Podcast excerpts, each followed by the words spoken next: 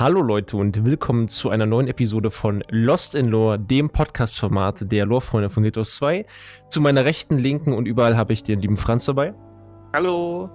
Und ähm, wir befinden uns heute, ähm, übrigens nochmal vielen Dank für das wunderbare positive Feedback, wir sind ganz, ganz gerührt, äh, im zweiten Teil der Drachenbesprechung. Ja? Ich meine, wir haben das gute Glück, dass wir sechs Drachen haben, damit also auch 3-3.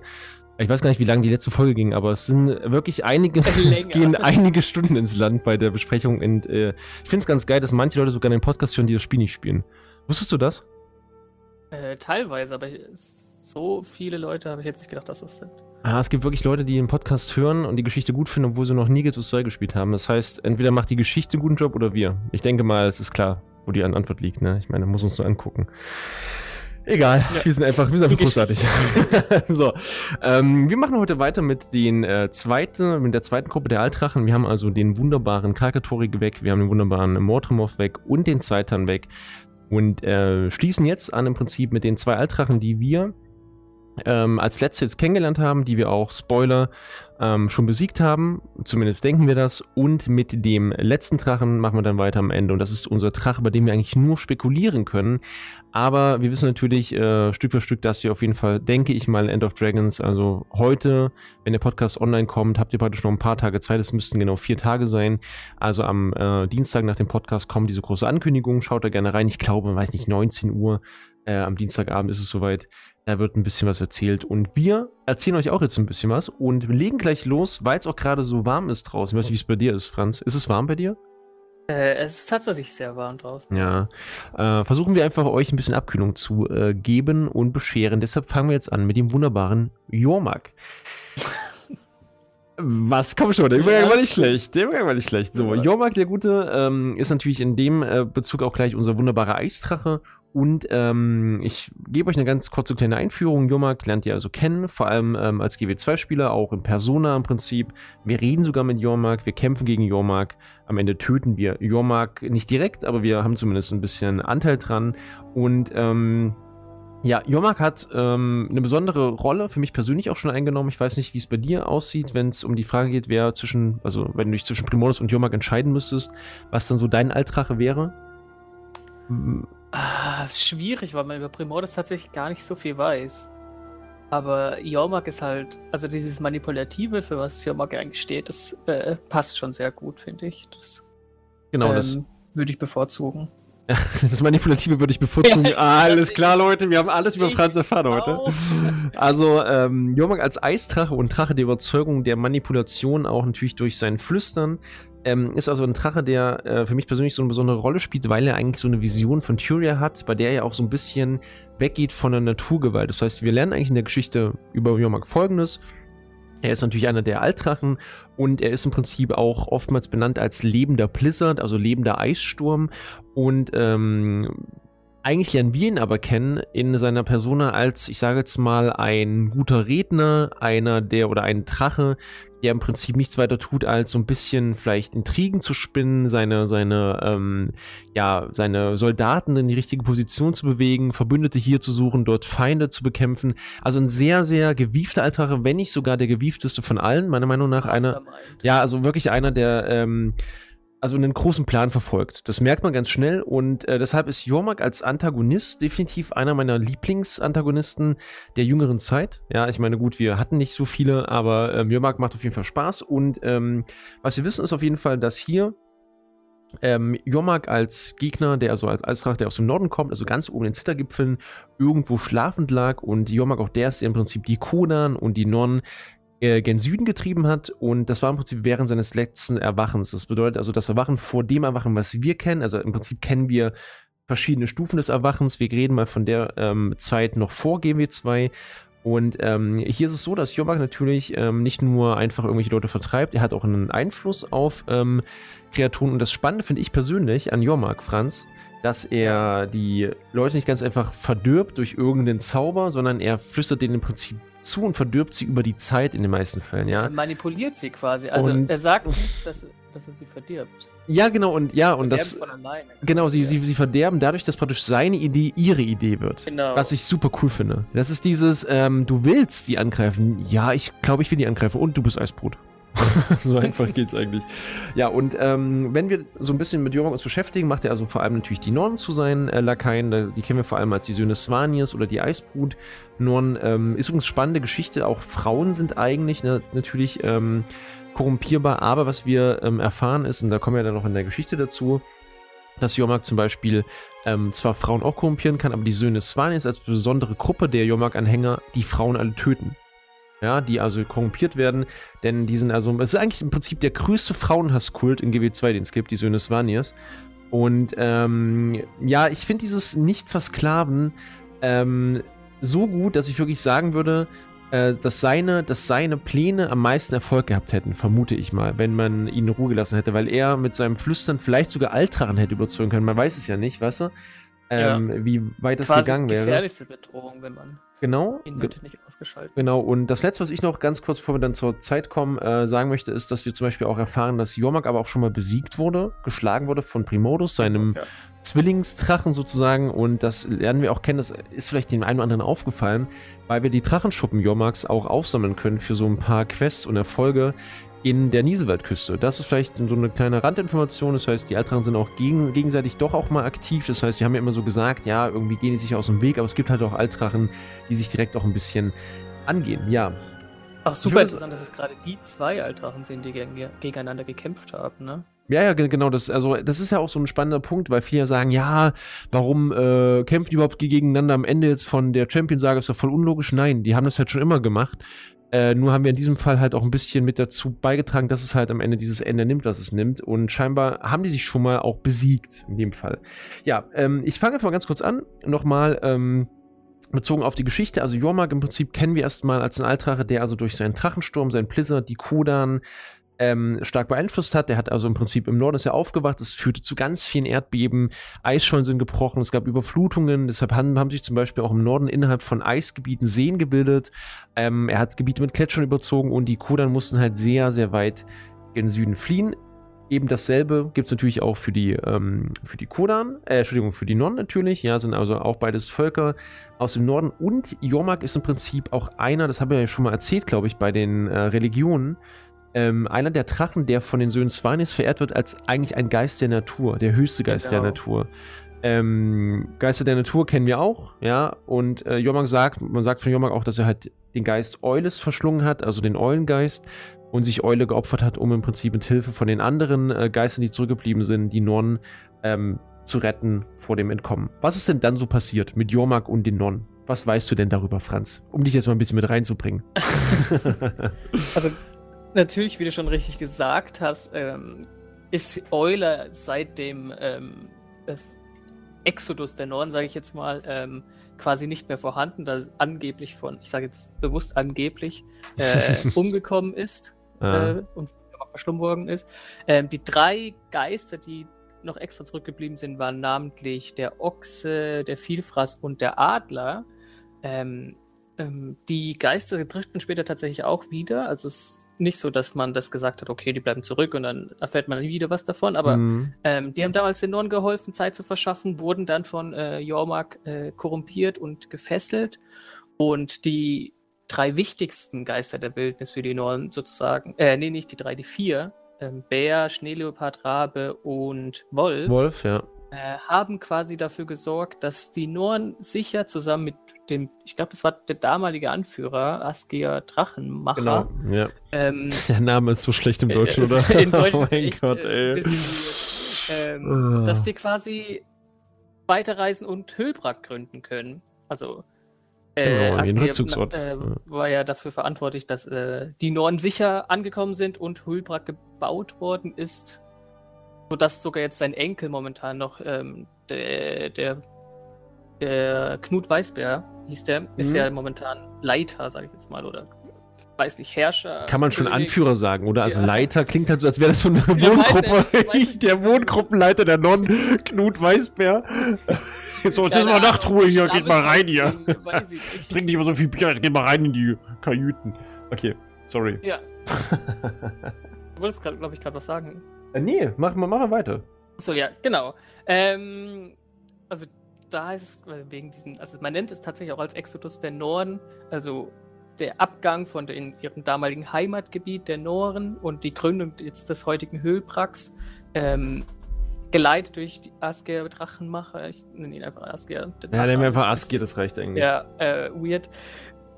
Tatsächlich äh, wurde der da sogar richtig dafür gefeiert, weil er gesagt hat: Ja, ey, hier schaut's mal an. Ich habe den Zahn von Jormak bekommen. Denn, Fun Fact: Die Noren sind natürlich jetzt nicht die hellsten. Ähm, und die sind mehr dafür bekannt, dass jetzt Kriege und Schlachten feiern und äh, am besten dabei sterben, weil sie dann äh, in Liedern äh, da, dafür äh, besungen werden. Ähm, und so war das auch mit dem Anführer. Der ist natürlich dann auch ähm, mit seiner Truppe losgegangen, um Jormak zu bekämpfen, weil Jormak äh, in der Nähe ihres Heimatgebiet war. Ähm, und das haben die Norden sich nicht gefallen lassen. Die haben sich gedacht, ach, den kloppen wir einfach um. Haben sie tatsächlich auch also nicht Jormak, aber sie, sie haben Frostfang zumindest einfach so umgekloppt. So ja, man, ja, man sagt ja auch mit, einem, mit, mit, mit, einem, mit einem Schlag, weil. Der größte Champion von Jormak war. Also. Ist übrigens auch spannend, dass äh, man ja eine Legende erzählt, dass ähm, Askir dabei also eine Axt getragen oder zumindest eine Waffe getragen hat. Ich weiß gar nicht, ob es eine Axt war. Ähm, und ähm, diese Waffe im Prinzip verzaubert wurde von so einer Jotun-Schriftrolle, die auch wiederum mit Feuer zu tun hatte, ne? Richtig, ähnlich wie der ähm, Bogen. Genau, ist, ist halt so die Frage, ob die Jotun vielleicht auch schon Drachenenergie damals gebunden haben an Artefakte. Weißt du, was ich meine? Also vielleicht, dass die Jotun auch mit Primonos zu tun hatten mhm. und ohne es zu wissen im Prinzip die Prophezeiung äh, gesagt haben für alle nachfolgenden Völker, hey, passt auf, diese Schriftrolle ist gut gegen Jormak.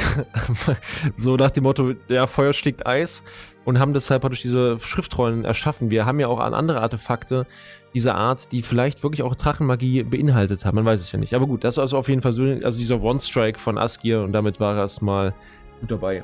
Weiter ja, geht's. Also, da stellt man sich natürlich auch die Frage, ob es tatsächlich auch wirklich so passiert ist mit einem Schlag. Ähm, wenn die andere Geschichte auch schon nicht stimmt.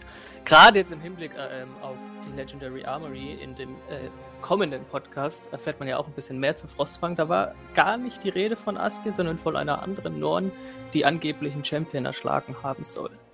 Ähm, aber genug ja. davon. Ähm, es hat sich ja, in, es ist noch gar nicht so lange her. Das war ja dritte, drittes Ding. Also äh, Erweiterung von Biora-Sümpfe, ja, genau, genau. hat man das ja erfahren, dass die Legende um Askir und Jormak und dem Abschlagen des Zahns der Schlange eigentlich nie wirklich so passiert ist, denn eigentlich wäre Aske gestorben gegen Jormak. Also es wurde davon erzählt, dass er äh, Tage und Nächte lang gegen ihn gekämpft hat und kurz bevor er zusammengebrochen ist ähm, und sich quasi schon äh, damit abgefunden hat, dass er jetzt stirbt. Also er hatte keine Chance gegen Jormak. Sein ganzer Trupp wurde besiegt und getötet. Ja, alle, alle. Also ähm. Hat Jormak quasi innegehalten und hat mit ihnen gesprochen, hat ge also gesagt, okay, er, er kennt die Norn als ähm, Volk an, was es zu bewahren gilt.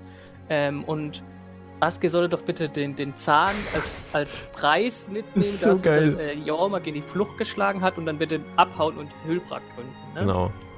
Und Askir war wahrscheinlich einer der schlaueren Norn, denn er hat gewusst, okay, wenn er die Wahrheit sagen würde, dann würden die Norn alle weiter hingehen und Jormak bekämpfen und dabei alle sterben.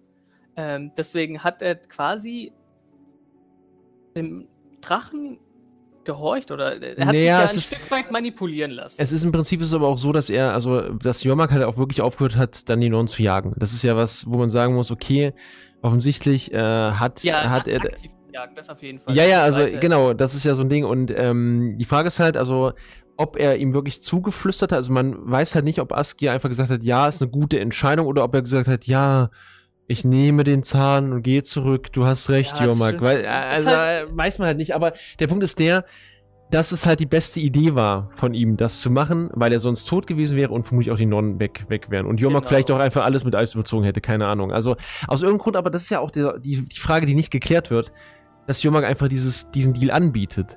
Also Jomak scheint. Glaub, er, er, wollte sich die neuen einfach so als. Äh, aufsparen? Ich, aber guck mal, er könnte ja ohne Probleme jetzt einfach hingehen und die ähm, ver verderben. Weißt du, er hat ja auch ja, nicht ohne dann, Grund. Ähm, ich meine, es gibt ja auch Waffen. die sich ja nicht mehr. Ja, aber es gibt aber zum Beispiel auch Waffen, äh, wie zum Beispiel die, die, blutige Klinge, wo er auch direkt Eisbrut machen kann, ohne dass da irgendwas, äh, dass er irgendwie zuflüstern muss. Aber der Punkt ist halt der, was ich halt glaube, ist, dass er den Plan hatte, dass es du auch schon sagst, dass er halt gesagt hat, ich vernichte die Nonnen nicht, die Nonnen sind sehr tapfer, sehr kampfstark. Es wäre halt cleverer, ich lasse eine, ein, ein Steady Flow ne, von, von, von einer Armee entstehen. Ja. Ich denke mal, das war auch sein Plan, sein, sein großer. Ja. Genau.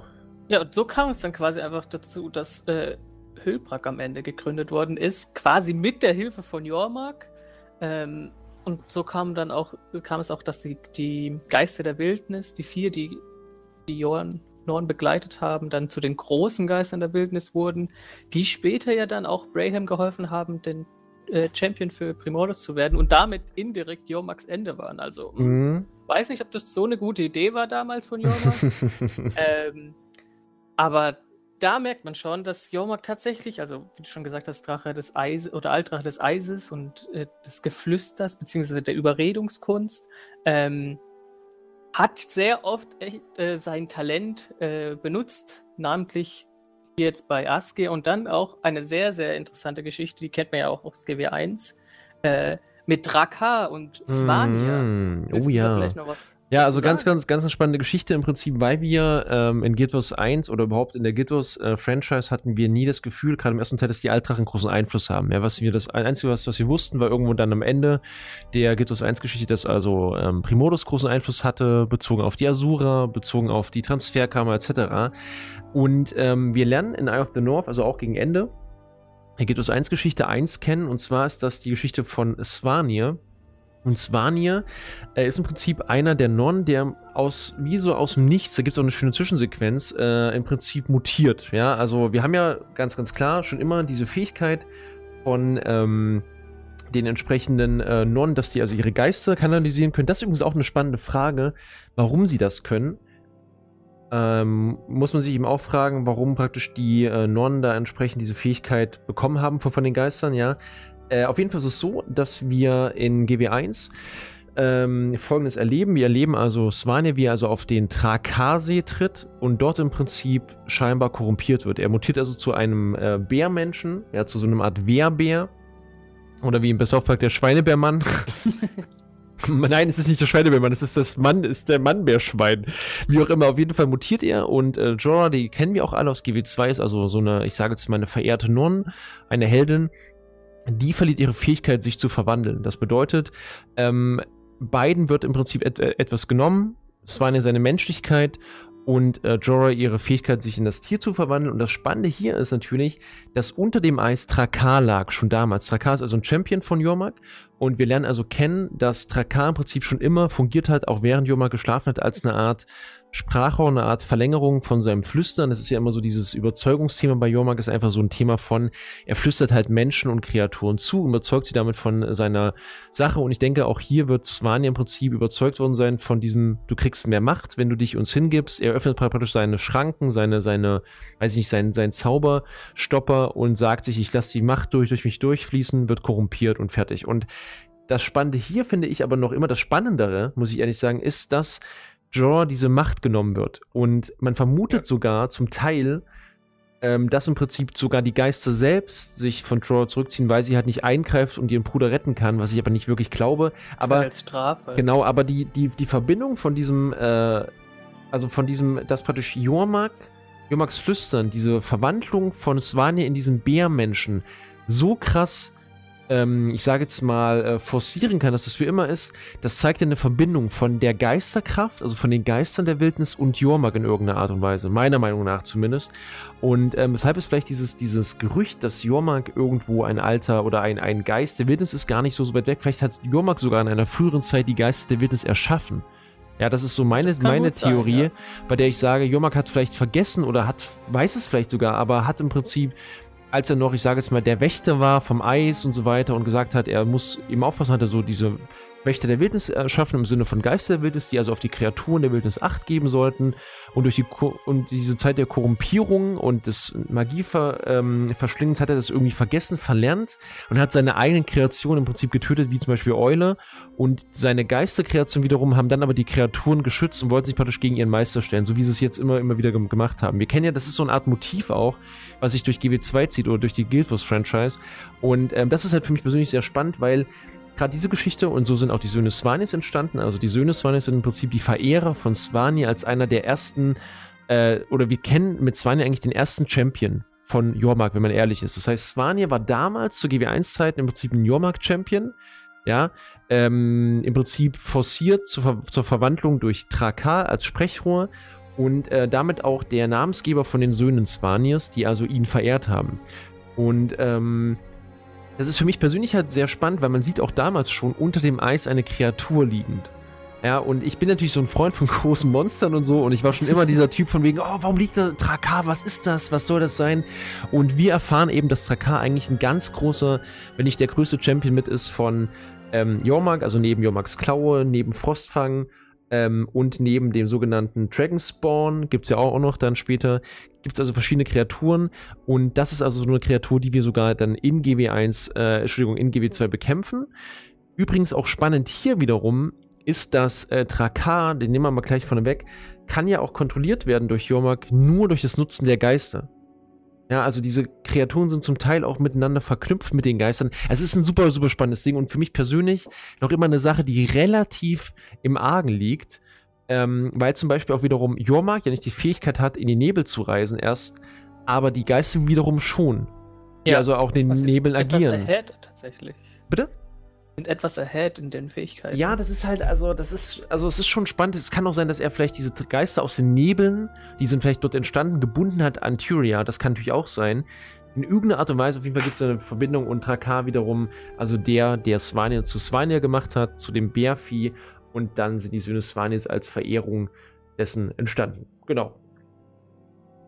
Ja. Äh, ja eine spannende andere Geschichte vielleicht, also bei Jobak muss man halt sagen, geschichtlich kann man halt immer, immer wieder darüber reden, er hat die Kodan verjagt, dieser Sturm, er hat damals auch einen Sturm gemacht, der vier Jahre andauerte, also einen Eissturm. Ich meine, muss man sich überlegen, wir reden immer von Naturgewalten. Ähm, Jomak, also jedem Blizzard, der vier Jahre lang hält, ist nicht ganz so leicht, denke ich mal. und ist jetzt nicht so angenehm. Und entsprechend äh, sind dort eben auch ganze, ganze Gletscherzungen entstanden, etc. Er kann also Eis erzeugen und ähm, ja, was ich auf jeden Fall noch reinbringen möchte, ist, dass wir, das ist eine Sache, die wir relativ, ähm, also ich glaube, die können wir gar nicht wissen, wenn wir nur GW2 gespielt haben. Und zwar, doch, wir können das wissen, wenn wir zugehört hätten. Gibt es eine Klinge, die ist ganz spannend, und zwar ja, diese sogenannte blutige Klinge. Äh, ja, wenn man, wie gesagt, wenn man zuhört und liest. Das Oder ist halt. Äh, ja, aber wenn man, man kann auch ganz einfach durch, durchklicken. Das, das ist das Problem. Ja, das macht ja keiner. Äh, okay. Und, ähm, Ganz anders als dieses, ne, er kann korrumpieren nur über das Flüstern, ist zum Beispiel diese Klinge. Ich weiß gar nicht, wie die im Deutschen heißt. Blutige Klinge vielleicht? Blutige? Oder, ich glaube, ja, auf, auf jeden nee, Fall eine Klinge. Ja, auf jeden Fall eine Klinge, die also aus dem Blut von Jormak geschmiedet wurde. Ganz spannende Geschichte, weil das Blut von Jormak, das lernen wir auch kennen in der GW2-Geschichte, ist so eine ganz komische Substanz. Ja, sehr, die, die ist schon fast, die ist schon fast zähflüssig. Und ähm, die kann im Prinzip sofort, wenn du mit, damit in Berührung kommst, sich zur Eisbrut machen. Und äh, wiederum die Zwerge als eine alte Rasse konnte eine Scheide herstellen, eine Schwertscheide, damit, womit sie dieses Schwert versiegeln konnten. Das ist übrigens noch immer das Schwert in der Abtei Dormant in dem Moment, jetzt in diesem Moment, gerade jetzt. Und ähm, ja, ist halt so eine, so eine Sache, für mich persönlich ist Yomak, also hat unfassbar viele Facetten. Viele, viele ja, Sachen. Das stimmt. Und ähm, ich würde halt jetzt, wie gesagt, jetzt nicht jeden, jeden Punkt durchgehen der, der Story, da sollen die Leute auf jeden Fall auch mal selbst spielen, sondern mir geht es darum, dass wir uns mal darauf schauen, was Jormaks Stärke und Schwäche eigentlich ist. Und äh, ich habe ja immer gesagt, im Prinzip ist die Stärke eigentlich immer auch gleichzeitig eine Schwäche. Das ist hier aber nicht der Fall. Also Jormak und Primordus, wir können das ja gleich mal als Brücke schlagen, sind im Prinzip zwei Altrachen, die sich gegenseitig ausschalten können. Also im Prinzip die Negierung der eigenen Kraft im Sinne von die Gegenenergie löscht sie aus. Also nicht irgendwie, dass sein, dass, dass, dass sein Flüstern äh, der Tod ist oder sein, seine Eiskraft, sondern genau das Gegenteil davon ist seine Bestrafung und seine oder sein, sein Untergang. Und das ist so eine Sache, die das stellt die ein bisschen raus, finde ich. Ja, bei den anderen Altrachen haben wir im Prinzip ähm, ihre Stärke immer auch ihre Schwäche gehabt. Das ist jetzt bei den beiden nicht der Fall. Oder was sagst du dazu? Es stimmt. Es setzt quasi voraus, dass es quasi dieses Gegenteil überhaupt erst geben muss. Also es, äh, wenn jetzt zum Beispiel Jormak gar nicht existieren würde, dann hätte Primordus keine Schwäche mehr und umgekehrt. Also es. Also, ja, also das, nochmal, ja. das ist halt für mich persönlich auch der größte Beweis, die beiden auch als Aufhänger von End of Dragons, dass jemand die installiert haben muss.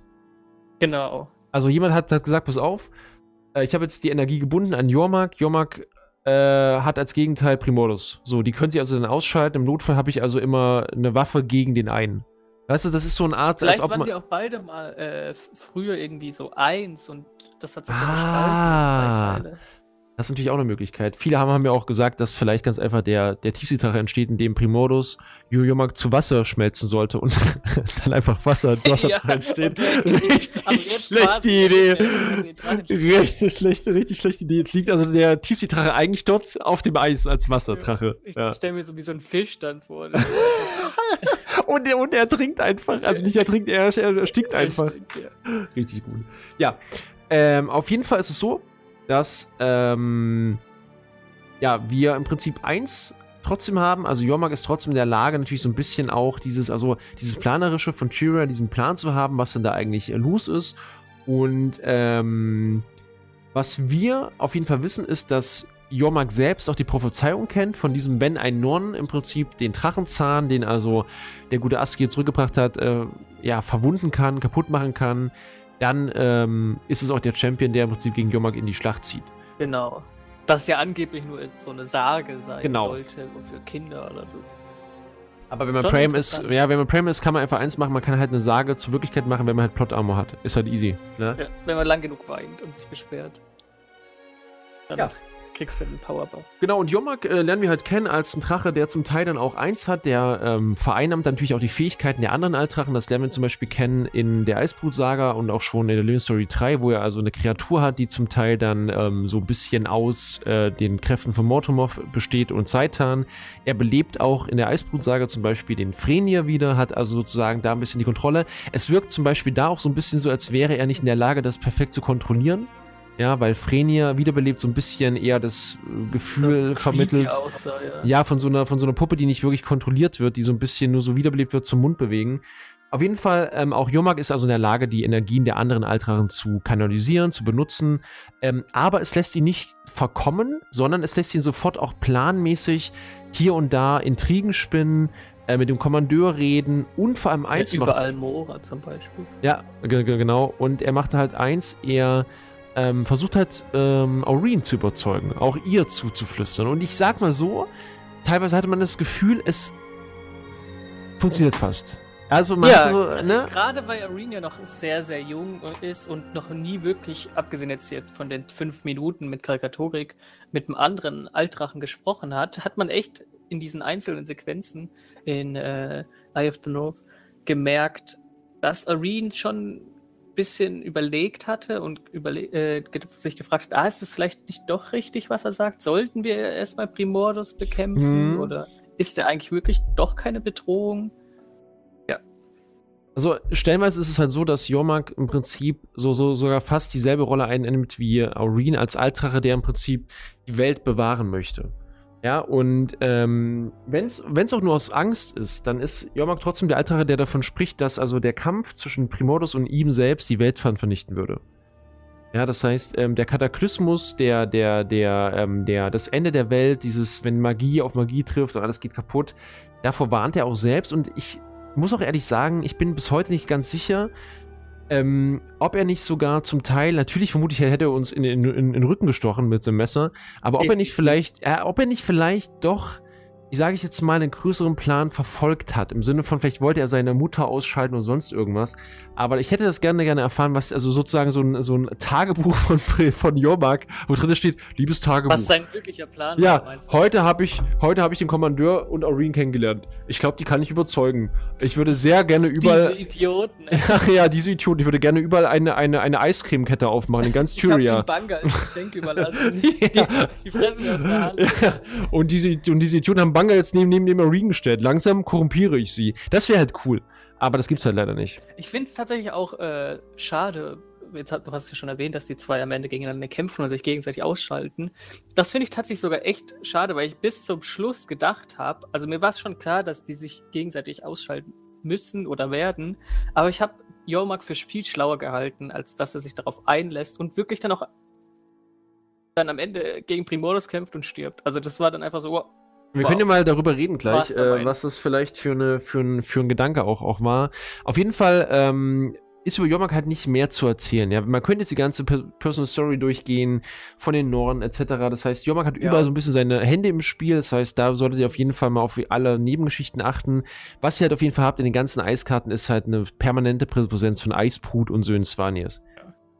Er ist quasi für den äh, nahe kommenden Char-Krieg oder den Konflikt der Char verantwortlich gewesen, ja. aber sonst sind es eigentlich nur so Personal Stories, die ähm, mehr oder weniger nur dafür da waren, dass wir jetzt gesagt haben, oh, wir haben seinen Einfluss ähm, aufgehoben oder so. Also wirklich ja. erst so ab Grotmar und Biora ist er in Erscheinung getreten. Ja, selbiges gilt übrigens auch für seinen Zwillings- äh, Drachen, ich will jetzt nicht sagen Bruder, weil eine, Geschlechts, weil eine Geschlechtszuordnung äh, ist relativ schwierig. Das Einzige, was wir jetzt bei Primordus äh, sagen können, wir gehen mal gleich rüber zu ihm, ist im Sehr Prinzip, gerne. dass wir bei Primordus nämlich dasselbe haben wie bei ähm, Jormak. Wir haben auch schon in GW1 eine Auswirkung. Es ist auch sehr auffällig, dass diese beiden Altdrachen im ersten Teil direkt auch äh, eine Auswirkung haben auf die Welt. Ich kann auch sein, dass das schon geplant war, dass die also so in Erscheinung treten, aber die beiden Altdrachen scheinen am ehesten auch schon ähm, damals im Prinzip eine Macht zu haben. Ja, das heißt, wenn wir uns das jetzt mal angucken in der Reihenfolge, dann äh, wann ist Jomak aufgewacht? Aufgewacht, ja. aufgewacht?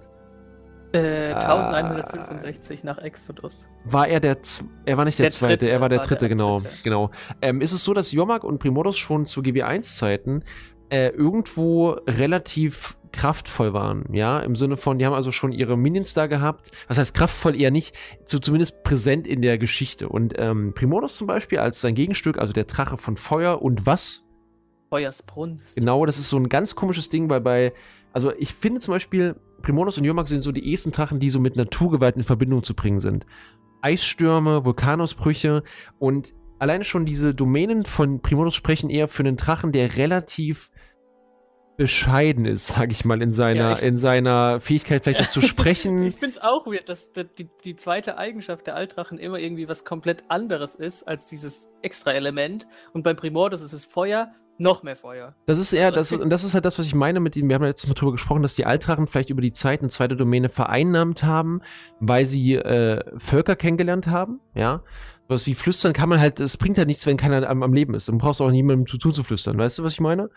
Und vielleicht ist bei Primonus einfach als Primus, als der erste Altrache, der auch aufgewacht ist, oh, schlau, ja. ähm, ist Primodus vielleicht auch der Altrache, der am ehesten, ich sage jetzt mal, immer, ähm, ja, vielleicht auch der ist, der, der sozusagen nur als Naturgewalt fungiert hat, deshalb auch vielleicht gar nicht das Sprechen gelernt hat. Das heißt, viele Leute haben sich aufgeregt, dass Primodus nicht spricht, äh, nicht in Erscheinung tritt als eine, als eine Altrache, der denkt. Vielleicht ist es aber genau das. Vielleicht ist Primodus einfach nur eine Naturgewalt, genauso wie im Prinzip ursprünglich die Idee war von den Altdrachen. Es würde sich auch äh, sehr gut in seinen Minions widerspiegeln, weil man ja sagt, dass seine Zerstörer, also die Minions von Primordus, äh, wirklich nicht irgendwie handeln oder denken können, sondern einfach nur das, was sie sehen, töten sie. Ja, genau. Und ganz anders als irgendwelche Hive-Mind-Sachen oder so, ist es so, als würden im Prinzip Primordus-Schergen erscheinen, zerstören, erscheinen, zerstören. Die haben also keinen großen Plan. Ja, und das Einzige, was wir mitbekommen, jetzt erstmal im ersten Teil, ist also, dass im Prinzip die Asura ihre ganze Power aus dem Altrachen ziehen. Ja, das heißt, äh, ich sag mal so, dass Primordos natürlich als Altrache, der schläft, verliert also Energie und er ist im Prinzip das, das Kraftwerk, aus dem äh, die Asura ihre ersten Wegmarken speisen, ja, ihre ersten Ener Energieströme speisen, die leben auch im Untergrund. Das ist vielleicht auch ganz spannend für die meisten Leute, die wissen das, glaube ich, gar nicht. Dass Asura eigentlich im Untergrund lebten und Primordus dann im Prinzip dort sie auf, aufgeraucht hat, kann man sagen. ja. vertrieben äh, auch die Zwerge aufgeraucht hat. Das heißt, Primordus ist also im Untergrund der, der da herrscht, also im Erd, sozusagen der Erdkern, die Energie. Und das ist halt auch so ein Ding, wo ich sage, vielleicht ist das auch der Grund dafür, dass er halt niemals mit Völkern in Kontakt gekommen ist, weil im Erdinneren nichts lebt. Großartig. Nichts ja? sollte, ja. Oder nichts, nichts leben sollte und vielleicht dadurch auch er niemals irgendwo sich auseinandersetzen muss. Das heißt, er ist vermutlich ganz einfach hin, hingefahren, hat einen Vulkanausbruch verursacht, alles, alles ist gestorben. Er konnte ja die Energie immer unterirdisch auch direkt aufsaugen, weil Ley-Linienknoten ja immer unterirdisch sind. Ja. Die sind ja nicht irgendwie an der, äh, an, an der Erdoberfläche und das ist vielleicht wirklich der Grund dafür. Primodus auf jeden Fall, ja, der, ähm, ist also der Altrache, der am ehesten auch äh, beeinflusst wird von Abadons Tod. Ihr erinnert euch noch an die Götterfolgen, die wir besprochen haben. Das heißt, ähm, er wacht als erster auf. Ja, Primus, Primodus und ähm, ja, sage ich jetzt mal, wirkt. So, wie wirkt er denn? Franz, was macht er denn? Macht er irgendwas? Erstmal zum Aufwachen, finde ich, weil du es gerade schon mal erwähnt hast, finde ich super spannend, dass Primordis ja, also er ist ähm, 1120 nach dem Exodus erwacht, aber tatsächlich schon 1000 äh, 78 äh, nach Exodus aufwachen sollte. Aber dann gab es ja diese, diese Zwergengeschichte aus GW1 mit dem großen Zerstörer mhm. und dem alles Möglichen, dass sie das schon so krass äh, geschafft haben, den aufzuhalten. Aber die Frage ist halt, also wir machen das ja damals, ohne zu wissen, dass wir ihn aufhalten. Genau. Also das ist ja so nehmen wir, also das, das Problem ist ja damals auch, warum dieser Zerstörer so krass daran Schuld haben sollte, dass der aufwacht. Das war mir auch bis heute ist mir das ein bisschen ein Rätsel. Also im Prinzip vielleicht für alle, die es nicht wissen, wir zerstören, wir töten den großen Zerstörer und halten damit das Aufwachen aus. Das heißt sozusagen, wir rauben Primodus wieder die hm, Kraft irgendwo, obwohl die Kraft ja nicht weg ist. Also es ergibt, für mich persönlich ergibt es halt wenig Sinn. Es könnte nur sein, dass man sagt, der große Zerstörer sollte vielleicht irgendwas an, anzapfen, weißt du? Ja. Ähm, aber also im Prinzip verhindern wir das erste Aufwachen. Da hast du recht. Das ist richtig. Genau. Aber jetzt sind wir ja schon mittlerweile beim Erwachen von Primordis und seiner Auswirkungen darauf. Also, das merkt man vor allem, wenn man jetzt Asura spielt in GW2. Weiß jetzt nicht, warum man das machen sollte. Ähm, und aber auch schon in GW1, wenn ich mich recht erinnere, und zwar bei dieser Kampagnen- oder Tutorial-Mission, wenn es ins Addon geht, wenn ich mich richtig erinnere. Ja, genau, genau das, da genau, das ist es. Sieht man ja auch schon ähm, weil die Zerstörer auftauchen und quasi Primordis aufgewacht ist und dann alle ähm, Völker und Rassen, deswegen sind ja auch da zum ersten Mal die Asura aufgetaucht, an die Öffentlichkeit gedrungen oder getrieben worden sind. Ähm, hier übrigens auch ein Fun Fact, finde ich das interessant, dass Asura und Skrit gleichermaßen wie auch Zwerge mehr oder weniger an die Öffentlichkeit ähm, getrieben worden sind. An die Öffentlichkeit? Ja, an, an, an die Oberfläche. Ja, aber das ist so, so ähm, dieses so, jetzt gehen wir mal in die Öffentlichkeit. ja, ja davor mal, da waren sie nicht gegangen. Das Asura und Skrit, äh, Skrit, und Skrit sind ja beka bekanntlich Ratten. Asura Hässliche Ratten. gleich Skrit, Asura gleich Ratte. Wer weiß? Äh, ich denke, dass das so ein Zufall ist. Also ja. Asura kann man nicht spielen, so halt man mal kurz fest. Genau, das, das wollte ich eigentlich damit sagen.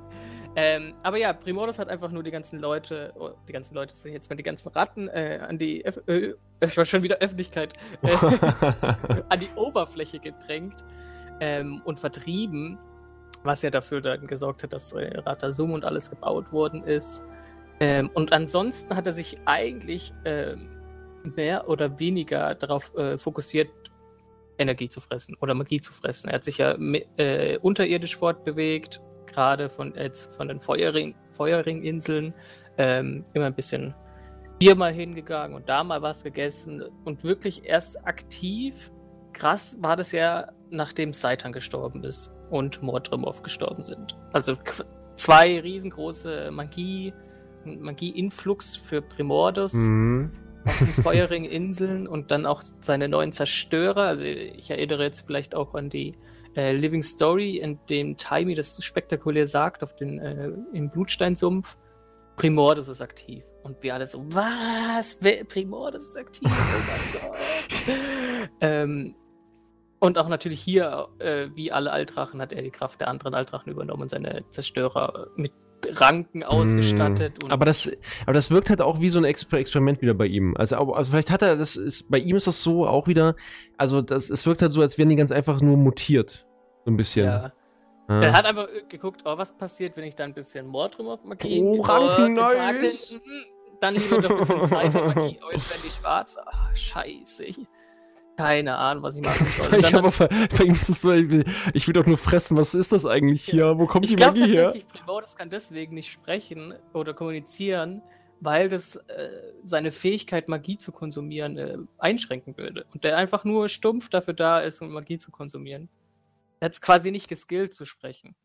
Alles auf Magie fressen. Mm. Aber das ist eigentlich eher, eher uninteressant, wirklich aktiv oder krass wird es mit der Maschine von Taimi. Taimi ist ja die kleine Asura-Frau und unser Mastermind, sage ich jetzt mal, die immer für alles eine Lösung hat. Und äh, wenn es irgendeinen Plothole gibt oder irgendwas, was wir nicht erklären können, dann findet Taimi die Lösung da dafür natürlich. Ähm, so war das auch jetzt bei dem Problem mit Primordus und Jormark, denn sie hat rausgefunden, dass die beiden ähm, gegeneinander, ähm, also die, die, Schwäche des jeweils anderen sind und dann eine Magie, äh, eine Magie, sag ich schon, eine Maschine gebaut, ähm, um quasi die Magie entgegenzuwirken und dann, ähm, sie wollte sie nicht besiegen, weil sie schon, äh, nicht besiegen, nicht töten, weil es ja schon die Rede bei Mordrumov war mit ähm, dem Gleichgewicht und man darf Altrachen ja nicht töten, weil das ja sonst ins Ungleichgewicht fällt und deswegen wollte sie Primordus und Jormak erstmal ähm, so schwächen, dass sie wieder in einen Schlaf rückverfallen, also in, diese, äh, in diesen ist im, Prinzip, ist im Prinzip auch wirklich das Ding, wo ich sage, ähm, ist halt auch die einzige Option, die du hast, wenn du kein Gefäß hast für die Altrachen-Energie. Ne? Du musst sie eigentlich zum Schlafen bringen, so nach Motto, also eigentlich können wir eins machen, wir können einfach diese Körper am Leben lassen, damit die die Magie aufnehmen. Das Problem ist nur, das Konsumieren der Magie äh, können die ja nicht machen, wenn sie schlafen eigentlich. Das heißt, es, oder es kann ihnen dann nur zugeführt werden durch externe Quellen. Das heißt, ähm, hier war es im Prinzip sozusagen, wenn das funktioniert hätte, wäre es einfach nur eine Lösung auf, auf Zeit gewesen, so ein bisschen. Ne, so nach genau. Motto, wir lösen es mal ganz kurz, müssen irgendwie nach einer richtigen war Lösung ja suchen. war ja auch so. Genau. genau. Balthasar hat ja die Maschine geklaut, äh, die Drachen sind trotzdem wieder ins Bett gegangen. Ja, naja, gut, er hat ja auch, er hat ja auch entsprechend, der hat sich ja auch in den Sog gestellt, hat somit die Energie genau. auf, aufgesaugt und was wir halt wissen, ist, dass Primodus und Jomak beide sich nach diesem, nach diesem Timing-Maschine-Vorfall im Prinzip zurückgezogen haben zum Wunde, äh, zum Wundenlecken. Damit die sich im Prinzip wieder, wieder heilen können, haben sich wieder schlafen gelegt. Ich stelle mir das halt auch, das war halt damals ein bisschen mein Problem, dass die Alteren da so, so völlig äh, hilflos wirkten. Ja, obwohl das, es eigentlich so krasse Gegner sind und dann mit bisschen hier. Ja, das kann halt aber, das, das zeigt vielleicht auch diese krasse Abhängigkeit von Magieströmen. Also das, das ist schon, und es zeigt vielleicht auch, weil, weil ja praktisch auch da direkt diese Magieströme aufeinander gerichtet waren, dass man wirklich beide sehr gut paralysieren konnte durch diesen äh, Strom und dass beide gleich, gleichzeitig auch äh, schwach waren, zu schwach waren, um dann noch aufeinander loszugehen. Ähm, das ist schon, schon eine spannende Geschichte gewesen. Was ich noch mal ganz, ganz kurz äh, einwerfen wollte, trotzdem, bevor du jetzt weitermachst. Ähm, man muss sich das so vorstellen, dass Yomagi auf, äh, Primonus aufgewacht ist und hat wirklich den gesamten Untergrund Tyrias, also vom Zentralkontinent Tyria, geflutet mit Zerstörern. Also es ja. war, er hat im Prinzip alles, also die sind praktisch losge, also überall kamen Zerstörer raus, haben alles aufgefressen, zerstört, Magie hier, Magie da und der Primonus ist auch der Drache, der unterirdisch einfach sich durchgräbt. Er gräbt sich halt wirklich Tunnel.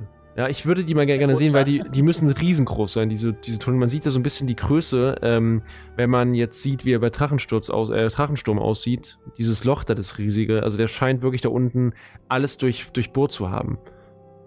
Ja. Genau. Sorry, Franz, du darfst wieder. Kein Problem. Ähm, genau. Die zwei Drachen sind dann nur vorübergehend wieder ins Bett gegangen und haben sich geheilt, denn ich glaube, zuerst ist Jormok aufgewacht und dann Monate, kurze äh, Zeit später auch wieder. Primordus. Genau. Ähm, und dann fang, äh, fing das ja schon alles an mit den, mit den Geschichten rund um, dass wir Kontakt zu Jormak hatten, dass im Jora-Symphes passiert. Das heißt, Jormak spricht aktiv über Banga mit uns, verdreht uns, dass Primordus sein Zwilling ist.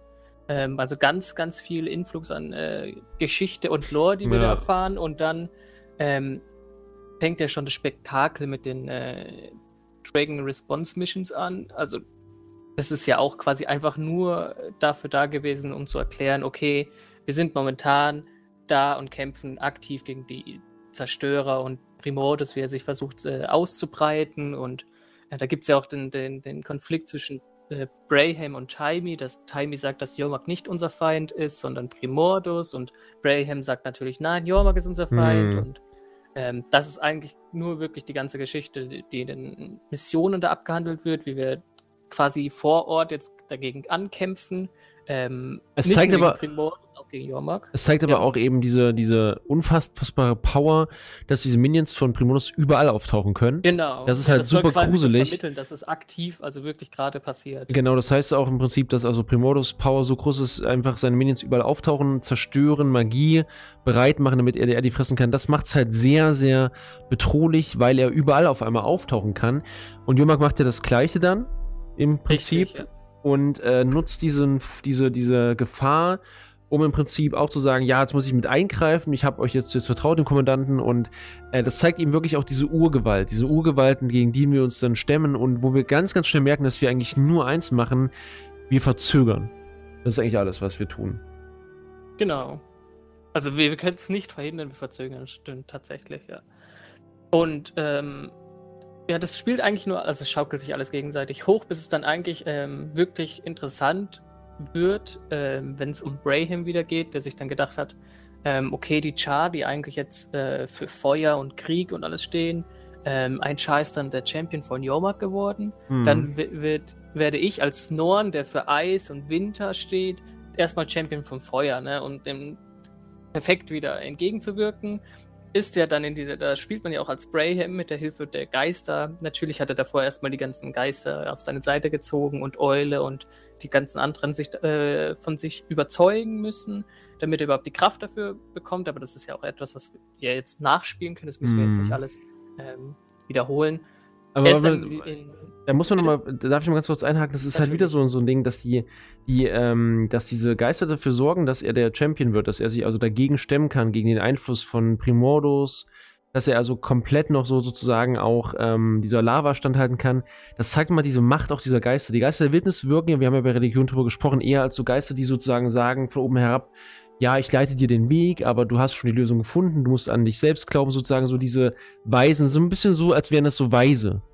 So Weise aus dem Wald, die sagen, ja, pass auf, äh, du musst kämpfen, nur dann kannst du gewinnen, so. Und die nicht wirklich aktiv helfen. Aber hier ist es so, dass die praktisch wirklich Braham mit ihrer Magie bei, zu, zu, zur Seite stehen und offensichtlich auch genau wissen, was sie da tun, denn ich kann mir nicht vorstellen, dass die äh, nicht gedacht haben, dass sich die Altatrachen ausschalten. Ähm, weil, also der Punkt ist ja der, dadurch, dass, dass sie Braham zum Champion machen von Primodus, sie helfen ja aktiv, aktiv dabei, scheinen die Geister auch im Prinzip mit in Primodus mit drinnen zu sein. Also das heißt, die Geister haben irgendeine Rolle übernommen, auch beim vielleicht auch Zuflüstern von Primodus etc., weil sonst hätte ja Primodus einfach sagen können, ich äh, stoße die ab, ich bin mächtiger als die Geister. Das heißt, die Geister sind unfassbar stark. Also das, das vergessen viele, wie groß diese Rolle eigentlich ist, der Geister, die ganze Zeit schon. Ja, also die können sich gegen Primodus stellen, die können sich gegen Jormak stellen und ähm, das zeugt vielleicht auch davon, dass diese Geister, diese Entitäten aus den Nebeln auch zum Teil auch äh, wirklich so stark sind, dass man die vielleicht sogar mit Altrachen auf eine, auf eine Stufe stellen kann, zumindest in ihrer Masse in dem, dem Fall. Ja. Und ähm, genau, und da, ich, da würden mich wirklich diese, die, die Ursprünge sehr, sehr interessieren, woher die Geister eigentlich kommen. Und die Frage ist jetzt zum Beispiel, nach dem Ende von Drachen, ähm, vom, vom, ähm, von der Eisbrutsaga, wo sind die gerade? Also sind die, sind, haben die sich verbraucht beim Primodus, beim, beim Schützen von Praham? Wo sind die gerade? in der Story gesagt, dass es sie sehr viel Energie kosten würde, ja, genau. nur dafür zu sorgen, dass äh, Braham quasi er selbst bleibt. Und äh, die Frage ist halt, wo sind die jetzt hin? Sind die im Prinzip jetzt auch, müssen die sich auch, auch wieder zurückziehen, Kraft tanken? Also eine spannende Frage auf, auf jeden Fall. So, Entschuldigung, jetzt darfst du weitermachen. Alles gut, also wirklich viel kommt er ja nicht mehr. Ähm, denn Braham ist ja dann quasi zum Champion von Primordus geworden ähm, und wir haben ja dann dafür gesorgt, dass äh, Primordes und Jormark sich beide an dem gleichen Punkt, ähm, das war bei welchem Am Amboss, Ambossfelsen hieß mm, der? Ja. Irgendwo genau. da in der Nähe, da ist ja diese riesen Ley-Energie oder Ley-Linie gewesen oder dieser Knoten. Ähm, und da haben wir ja dann einfach nur sowohl Primordes als auch Jormark äh, quasi so schlau wir sind hingeführt. Und dann kam es ja dann mit, am Ende zum Kampf gegen die beiden. Mit, mit Hilfe von Arene haben die sich dann einfach getötet und das war ja dann auch schon das epische, aber doch abrupte Ende der ja. beiden Alten. Muss man halt jetzt dazu sagen, vielleicht nochmal ganz kurz, also es ist ja so, dass im Prinzip durch das äh, Beispiel, dass Jormark diese Leute vereist, ähm, Primodus da und da irgendwas an, anzapft, also die, die haben ja im Prinzip beide am Power-Level gezogen, haben das erhöht und äh, du merkst richtig, dass im Prinzip gegen Ende jetzt, also bei Champions dann, wurde also die Frage klar, wer jetzt hier diesen Knoten über, übernimmt, der wird den Kampf gewinnen. Das heißt, genau. Jormak konnte es sich nicht leisten, nochmal zu verlieren. Jormak konnte das nicht. Und äh, ich denke mal, Primodus als eine Naturkraft, der ist so oder so da aufgetaucht, der wäre da hingegangen, das wäre ihm scheißegal gewesen, weißt du, der ist einfach, einfach dahin. Also der, der denkt ja nicht, der spricht auch, auch nicht großartig so. Und ich genau. denke mal, Jormak als äh, der, ich sage jetzt mal, Jormak war vielleicht ein bisschen in Panik. Jormak in diesem Moment so nach dem Motto, fuck man, jetzt hat er auch einen Champion, ich muss jetzt dahin und muss den Vielleicht aufhalten. Gerade weil Üland einfach auf die Fresse bekommen hat und dann nichts ausrichten ja. konnte. Genau das. Und er hat halt gemerkt, scheiße, ich muss jetzt hier äh, Gas geben. Deshalb ist also dieser Kampf, das ist ja vielleicht ganz wichtig, wir kämpfen nicht aktiv gegen die Altrachen. Es geht eher darum, also schon, aber dass wir im Prinzip erstmal nur Dritte sind, die zuschauen und versuchen, diese, Ab diese Abzapfgeräte der Altrachen zu zerstören. Genau, wir ja. manipuliert beide Seiten. Ja, ja, genau, genau. Und das Ding ist halt, was wir machen, das ist auch vielen vielleicht nicht aufgefallen. Aureen kommt ja dazu und kristallisiert diese Ab-Abzapfgeräte. Das heißt, sie versiegelt die Lay-Knoten an Ort und Stelle, was dazu führt, dass die Altrachen im Prinzip dann nur eine Wahl haben. Sie müssen auf, auf aufeinander losgehen. Ich denke mal, äh, in dem Fall, und das ist zumindest mal meine Erklärung, ist einfach die Reaktion, die passiert, nicht geplant gewesen. Ja, also ich denke nicht, dass Jormak den Angriff startet und denkt, okay, jetzt sterben wir beide, cool.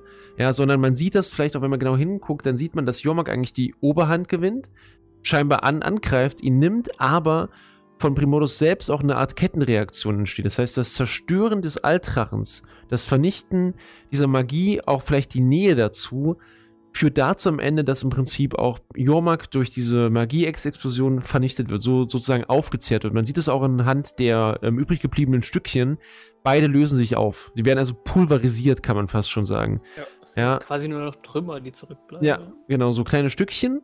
Und ähm, damit ist im Prinzip auch das Ende bei der Altrachen besiegelt. Und ich muss eben immer noch sagen, natürlich ist die, ist die Länge dieser letzten Phase sehr, sehr sporadisch, aber es ist halt auch so, dass im Prinzip da wir auch keinen Kontext mehr brauchen. Das heißt, der Kontext ist klar, es geht darum, den anderen Altrachen zu übertreffen. Und ich gehe davon aus, dass in dem Fall vor allem eins, eins geschehen wäre, wenn im Prinzip einer von beiden stärker gewesen wäre. Hätte er ganz, ganz einfach aus der Entfernung oder überlegen den anderen getötet, dem die Magie auf, aufgenommen und dann unsterblich gewesen oder super, super stark auf jeden Fall. Und äh, in dem Fall waren sie vermutlich auf dem gleichen Power-Level und deshalb haben, haben sie sich komplett ausschalten können. Gegenseitig. Ja. ja, und damit ist Primodus vernichtet. Jormak auch. Viele sagen noch, vielleicht ist die Seele nur, äh, der Körper nur weg, aber die Seelen leben noch. Auf jeden Fall passiert eins. Aureen, und das können wir vielleicht erzählen als Übergang zum letzten Altar, um den wir sprechen, Aureen nimmt diese Energie nicht auf. So, das heißt, das Problem ist jetzt, unser Plan, dass Aureen im Prinzip die Magie filtert, kanalisiert und reinigt, klappt nicht, weil die Magie geht verloren. So, und das wundert alle. Das überrascht die Spieler, Timey, die eigentlich alles weiß. ähm, und in einem kleinen Magiestrom wandert diese Magie wie in einer Leylinie in, in der Luft gen Süden, vermutlich nach Kanta und jetzt vermuten wir auch, vermutlich zum letzten Altrachen. Mann, was für ein Übergang. Sehr gut. So, und unser letzter Altrache in der Liste ist nämlich unser wunderbarer, geliebter Tiefseedrache, den wir alle nicht kennen. Bubbles, der beste Altrache von äh, allen. Genau, von dem wir nur eins wissen. Und zwar was? Ja, im Prinzip, dass er angeblich mit S anfangen soll, der ja. Name. Der Name beginnt mit S und er hat vermutlich einige Tiefseekreaturen aus der Tiefsee vertrieben. Namentlich die Kreit, namentlich die Quaggan, namentlich die Lagos. Ja. Ja, das war's, glaube ich. Genau, und dass er halt einfach nur in der Nähe von Kanta sein Unwesen treiben soll im unendlichen Ozean. Genau. Ähm, ich würde so gerne runtertauchen, gell? Ich würde es gerne sehen. Das wäre schon krass. Wirklich viel weiß man nicht. Es wurde mal, ich glaube, das war ähm, in der Episode, wo man auch in dieser Sonnenzuflucht ist, hat Taimi, glaube ich, mal gesagt, dass sie den Namen kennt. Ja. Ähm, und dann aber gesagt, ah, oh, der ist mir gerade entfallen. Also so nach dem Motto, ja. ähm, vielleicht kennt man den Namen von dem Altdrachen sogar, nur wir wissen den nicht, also nur wir an sich oder die Bewohner in, in Tyria, aber vielleicht wissen die Leute in Kanta, wie der heißt. Ähm, oder es ist einfach nur wieder so ein Ding gewesen, dass man Time als super schlau darstellen soll und das gerade zufällig äh, vergessen hat. Ähm, und ansonsten, ja, er war unter anderem dafür verantwortlich, dass die Karker dann ran, äh, in die Südlichbucht gekommen sind genau. und ein paar äh, seltsame Seekreaturen sollen ein paar Fische angegriffen haben. bei Kanter und Ilona ja. weiß man wirklich nichts. Interessant finde ich aber tatsächlich, dass bei dem jetzt aktuellsten Dragon Bash, der, äh, also das, was gerade eben gewesen ist, vor nicht so allzu langer Zeit. Ja, da gibt es den Dialog, ne? Genau, da waren zwei Noren, die sich Super darüber spannend. unterhalten haben. Ähm, da hat der eine ja gesagt so, ey, geil, jetzt haben wir keine Altrachen mehr und wir, wir können ja feiern. Ähm, und der andere Norden sagte dann so, nee, es gibt ja noch den Tiefseedrachen ja. und der wird, ähm, der, die, also die er stellt die größte Bedrohung dar, die es äh, momentan oder die See gegeben hat für uns. Genau, das ist halt, ja, das ist halt so, so ein Ding auch, ich meine, wenn wir davon ausgehen, dass äh, alle Altrachen immer die Magie von anderen bekommen haben, kann es gut sein, dass der Tiefseedrache die ganze Zeit auch alles bekommen hat, die, die Magie vielleicht sogar damit gut klargekommen ist und wir haben jetzt vielleicht ein Power, ein Power Fee, was also im Prinzip die Magie von fünf Altrachen vereint. Und wenn das der Fall ist, dann haben wir natürlich ein ganz, ganz großes Problem, offensichtlich, ja. Äh, was ich noch mal ganz kurz vorlesen möchte, ich habe den englischen Text nochmal raus, rausgesucht, ähm, und zwar aus The Movement of the Word, das ist diese Quelle für so ein paar entsprechende Zitate, da wird auch nochmal gesagt, In the deepest waters of the sea, another dragon breathed, twisting the waters themselves into tentacle horrors that rose from every lake and river of the land. Das heißt, was hier gesagt wird, ist im Prinzip, dass ähm, da unten in der Tiefsee, also ein Drache im Prinzip, atmend, also äh, aufstieg und äh, Tentakel-Horrors, also sozusagen Tentakelmonster, vermutlich Krakenwesen etc. erschaffen hat, die auf, aus jedem Fluss und jedem See emporstiegen. Ja, ich denke mal, vom Land wird da vermutlich von Kanter gesprochen werden, weil ja. das bedeutet vermutlich auch, dass also ähm, er nicht so der Herr über das Wasser ist, die See, sondern vermutlich auch über Wasser an sich, vielleicht über, über auch alle Süßwasserquellen da direkt auch drauf zugreifen konnte. Ist im Prinzip so, ich habe das immer gerne gerne verglichen beim Tiefseedrachen mit einer Logia-Frucht, äh, Frucht, sage ich schon, äh, aus One Piece. Und äh, eine Teufelsfrucht des Wassers wäre natürlich der das absolute Tod. Das wäre die stärkste mit Salzwasser und Co. Aber auf jeden Fall habe ich mir so überlegt, wenn er halt wirklich die Kontrolle hat und so mächtig ist, dass er da vielleicht überall sowas erschaffen, erschaffen kann, ist es halt sehr, sehr gruselig. Auf jeden Fall kennen wir den Namen aber nicht. Und äh, er wird halt einfach nur Tiefseedrache oder Wasserdrache von der Community auch äh, liebevoll Steve genannt, wegen dem Anfangsbuchstaben S. Elbab. genau. Äh, und wir haben bisher keinen Einfluss gefühlt in Tyria bezogen auf direkte Gefahren. Wir haben, wenn genau. überhaupt, Flüchtlinge aufgenommen, so. Aber ansonsten war eigentlich alles relativ entspannt. Ist aber auch logisch, oder beziehungsweise kann man ja auch damit erklären, dass er ja quasi, oder der Altrache, im unendlichen Ozean lebt. Und der Ozean ist ja so riesengroß ähm, und unbekannt, dass das vielleicht auch gewollt ist von den Entwicklern, dass man nicht genau weiß, was da jetzt abgeht, ähm, um quasi darauf anzuspielen, dass der Ozean ja auch äh, untergrundet ist. Ja, gut, aber der Punkt ist trotzdem der, also ich meine, wenn er gewusst hätte, dass wir so krasse Leylinien bei uns alle haben da oben in Tyria, wäre er ja auch irgendwie aufgetaucht. Aber also vielleicht entweder, hat er ja noch krass, krass. Ja, aber entweder braucht er das vielleicht auch gar nicht. Ja, und in Kanter reicht es schon aus, ich weiß es nicht. Vielleicht hat er aber auch schon gewusst, dass das, was kommt, ihm die ganze Kraft zuspielen wird. Also das ist auf jeden Fall so eine Sache. Der Tiefseedrache wird auf jeden Fall eine Rolle spielen in End of Dragons, ja. Das kann man schon mal sagen, ohne zu wissen, zu wissen, worum es eigentlich geht, weil der Tiefseedrache einfach der letzte Drache sein wird. Und wenn wir auch auf das Logo schauen, vom End, äh, vom Add-on. Da sehen wir halt natürlich da auch so einen Drache, der von unten kommt, unter Wasser. Es gibt ein Überwasser. Ich bin sehr, sehr gespannt.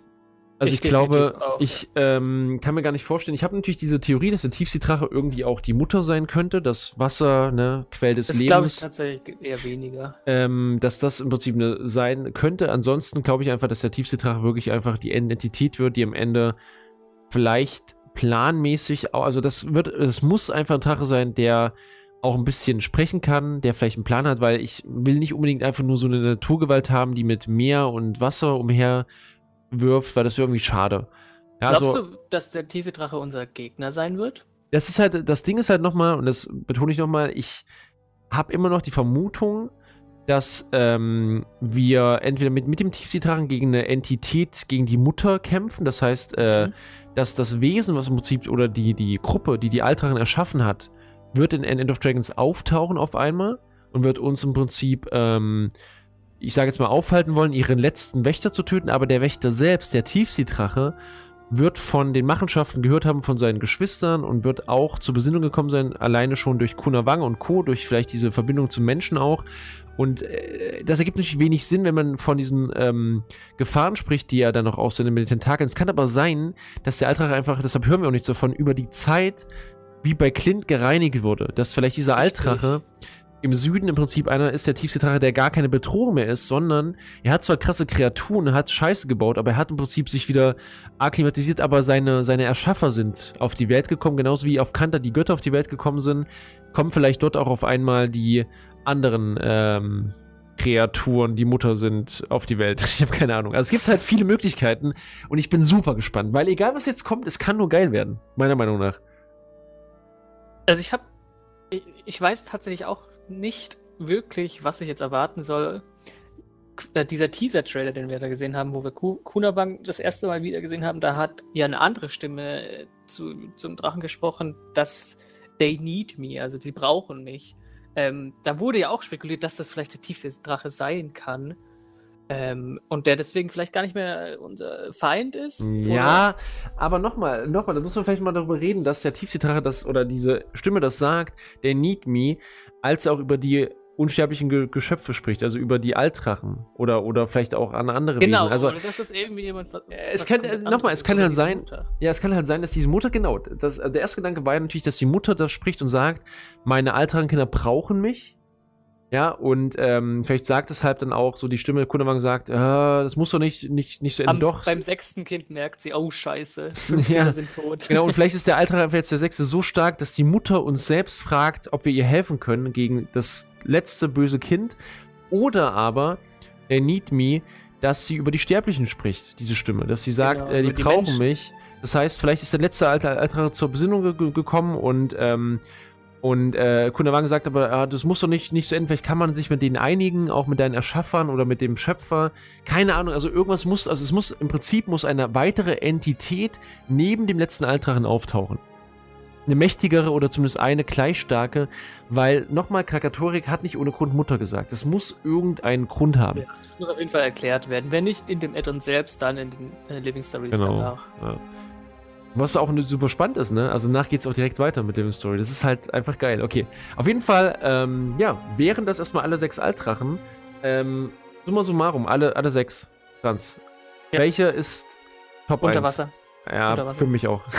Und noch was, noch was. Also ganz ehrlich. Wasser das beste Element.